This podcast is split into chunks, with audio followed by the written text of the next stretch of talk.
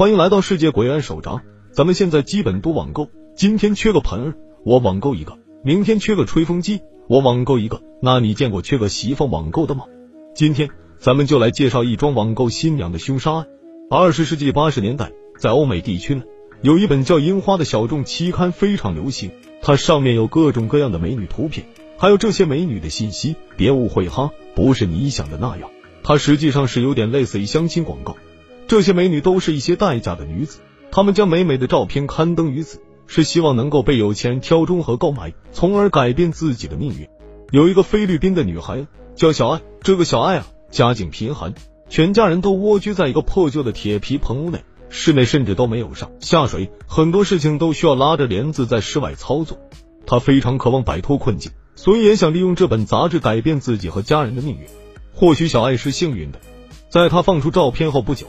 有一位叫杰克的美国退伍军人看中了他，杰克跟他书信了四个月，然后直接飞往了菲律宾，与他签署了结婚协议，并在不久后将他带到了德州。小爱既兴奋又紧张，他不知道未来将要面对怎样的挑战。不过年轻的他适应的很快，他在当地结识了一些亚洲朋友，包括同样来自于菲律宾的小帕和小秃。两年后，小爱生下了儿子。丈夫杰克满心欢喜。正当外人都觉得这场看似是交易的爱情已经慢慢趋于稳定，向更好的方向发展时，一九九四年十月十三日，二十六岁的小爱失联了。报案人是小爱的闺蜜小帕。小帕希望警员能去小爱的家中进行调查。当警员抵达小爱家时，屋中的小狗正在狂吠。介于车库门口停放有一辆车，所以想必家中是有人的。警员敲了敲门，不过等了很久。丈夫杰克才抱着三岁的儿子打开了房门，警员说明了来意。杰克表示小爱并不在家，不过这很正常，因为妻子总会突然消失两三天。至于离开的原因，杰克暗示道他与闺蜜小帕有女同情姐。警员有些迷茫，报案的不就是小帕吗？小帕说好友失联了，但好友的老公却指认说妻子可能与小帕私奔，他们之间究竟藏着多少秘密？由于没有搜查令，房屋的主人杰克也不允许警员进屋查看，所以。警员暂时只能打道回府。回到警局后，警员把报案人小帕请了过来。在笔录中，小帕提到自己和失联人小爱只是正常的友谊关系。小爱的丈夫杰克是一个多疑的男人，而且他的控制欲很强。他比小爱大了二十八岁，所以在很多事情上，杰克都会乱猜忌。当年小爱怀孕了，杰克的第一反应竟然是觉得这个孩子不是他的，因为在那一段时间，小爱与同社区的异性朋友小托关系不错。对此，小爱哭着发誓自己没有背叛，但最终杰克还是让小爱滚回了娘家。宝宝出生后，杰克看了孩子的照片，他意识到这个儿子是自己的，所以他在九二年时才把母子两人接回了美国。原本小爱是不想回美国的，但由于两人的婚姻关系还在，小爱也需要杰克根据协议每月给他的家人支付生活费，而且已经身为人母的他，也希望能够给儿子一个温馨的家，所以他也只能将就着过日子。为了控制小爱。在他返回德州后，杰克给他购买了传呼机。他要求小爱必须第一时间接听，并给他回电，向他更新自己的动态。十月十一日，报案两天前，这是闺蜜小帕最后一次见到小爱。晚上七点三十分，小爱送小帕去上夜班。在两个人分开时，小爱透露，她正计划着要离开杰克，带着儿子另谋生路。据悉，那一天晚上，小爱约了朋友小托小聚，但后来他没有出现。小托又尝试拨打小爱的传呼机，但小爱没有响应。小托也不方便，直接去他家查看状况。毕竟之前他是杰克的怀疑对象。直到小帕和小托在两天后偶遇，并谈及到了小爱，两人此时才开始意识和担忧，小爱可能出事了。十三日报案当晚，警员在一家沃尔玛超市的停车场中发现了小爱的车，但车内没有人，只是有一点比较蹊跷，那就是小爱身材相对矮小。他每一次驾车时都必须将驾驶椅调至最前，否则他都踩不到油门和刹车。但现在汽车的驾驶座椅非常靠后，那么究竟是谁移动了这辆车？十月十四日报案一天后，丈夫杰克被请到了警局。他在配合笔录的同时，并不认为妻子小爱发生了意外，他还主动提出让警察跟随自己回家检查一番，看看有没有可疑之处。警察则回应说：“我们会去的。”还会让法医通过最新的 DNA 检测技术确认小爱是否在家中发生意外。如果是，那么即便显性的痕迹被清理过，通过 DNA 也很快还原真相。此时的警察其实很清楚，这些话是用来吓唬杰克的。当年的 DNA 技术才刚刚起步，不仅耗时费钱，还往往都因为操作不当得不到任何结果。但对此不太了解的杰克显然是被套路了。他很尴尬的说：“要不改天等搜查令下来了再去他家，因为他记得当日下午他还有别的事情要做。”这个应答直接引起了警察的注意。警察接着问：“小艾是你唯一的妻子吗？你怎么不找一个当地的女子结婚？”杰克回答说：“他之前也结过婚，不过老婆们都离世了。”都离世了，是杰克的运气不佳，还是他的命太硬可惜？又或者这不是简单的巧合呢？警察没有再继续追问，他放走了杰克，然后安排手下暗中跟随，自己则去了档案室，开始翻阅当年的卷宗。一九五八年，杰克十八岁，他与第一任妻子结婚，但这段婚姻在两年后宣告无效，因为妻子当时还很年少。杰克单身了一年时间，在结识新女友莎莎后与其成婚。婚后。他应征入伍，驻扎在意大利。他与莎莎先后生了两个儿子，一家四口过着幸福而平淡的生活。可是，在婚后的第七年，杰克被捕了。他开枪打死了一名意大利男子，并声称这位男子在违规偷看他们的卧室。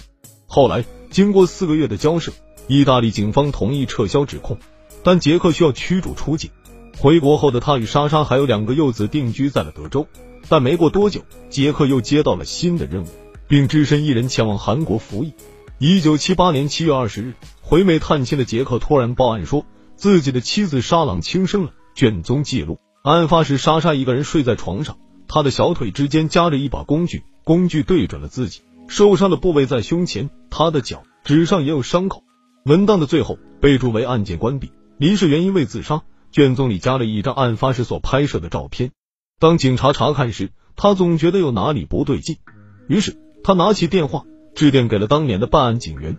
办案警员回忆说，在他抵达现场时，莎莎正平躺着，胸前的伤口很鲜艳，床边只站着她的丈夫杰克。杰克说，他当时正陪伴儿子在前院玩，突然间异响传来，杰克立马冲进屋内，然后他发现了自杀的莎莎。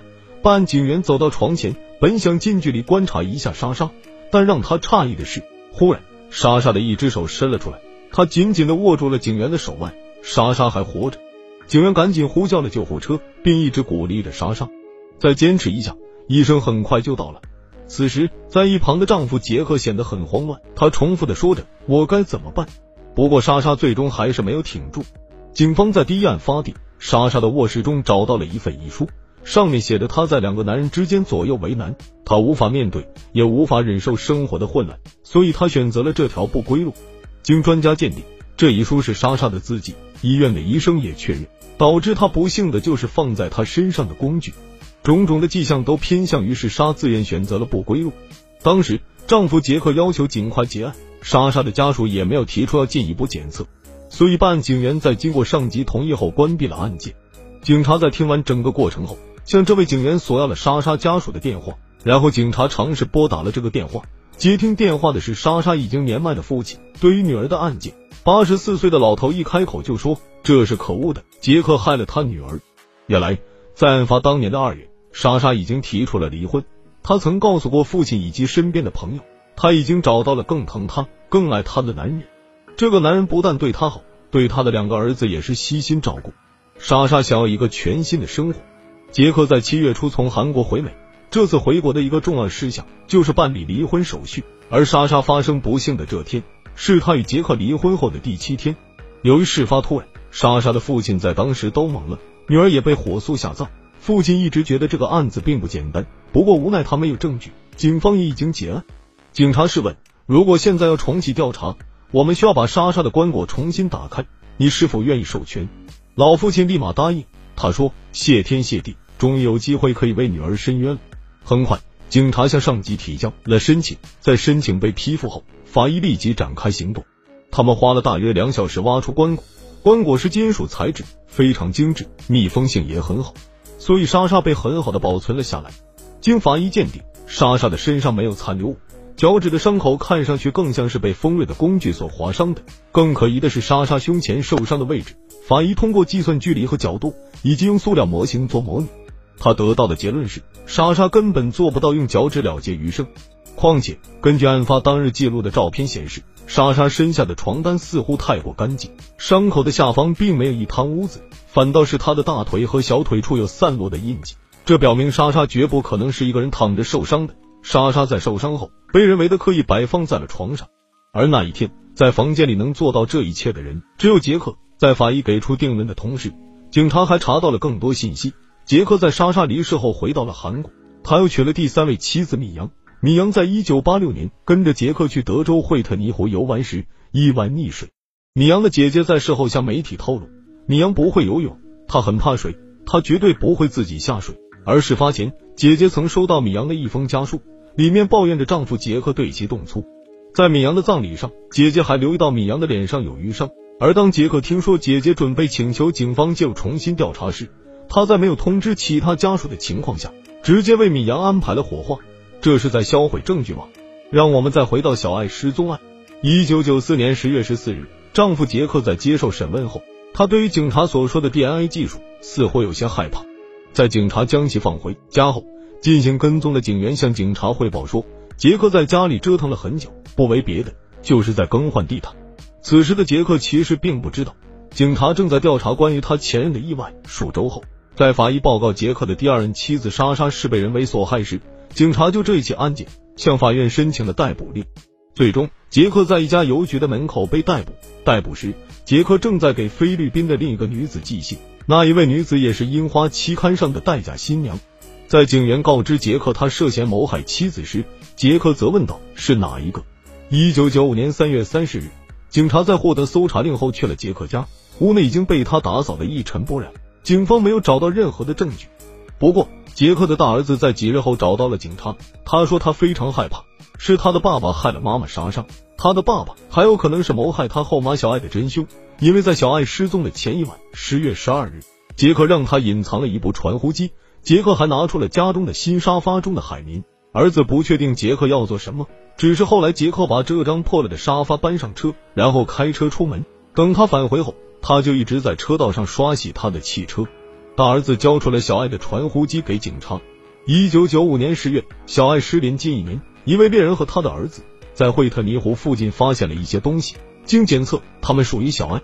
根据景区附近的监控显示，杰克在九四年十月十三日案发当日的凌晨曾经过那片区域，所以三个半月后，杰克的指控中又多了小爱一案。一九九六年一月三十日。杰克因为第二任妻子莎莎的不幸被判过失罪，判处三十五年徒刑。八月二十日，小爱一案开庭，检方认为杰克对小爱始终心存疑虑。当小爱表现出他想要离开时，杰克下定了决心。他选择在夜晚动手，因为那时儿子们已经入眠。但不巧，正在他动手到一半的时候，大儿子走出了房间，所以他灵机一动，让大儿子帮忙把传呼机藏起来，从而支开大儿子。他掏空沙发是为了把小爱装入其中，以此掩人耳目。在他销毁一切后，他冲洗了自己的车子，还将小爱的汽车停到了超市门口，以此伪装他的消失与自己无关。对此，杰克拒不承认，因为他觉得警方并没有掌握确凿的证据。最终，陪审团一致认定杰克有罪，法官判了他九九年牢狱。杰克在后期又提起上诉，但均被驳回。罪人罪有应得，祸害了这么多姑娘。就是判个死刑也不为过啊！好了，今天的节目就到这里。如果你喜欢我们的故事，请点击订阅、点赞、多多评论，专注悬疑，捕捉神秘。更多精彩内容，请加 Q 群：幺零六三七六五二八八，幺零六三七六五二八八。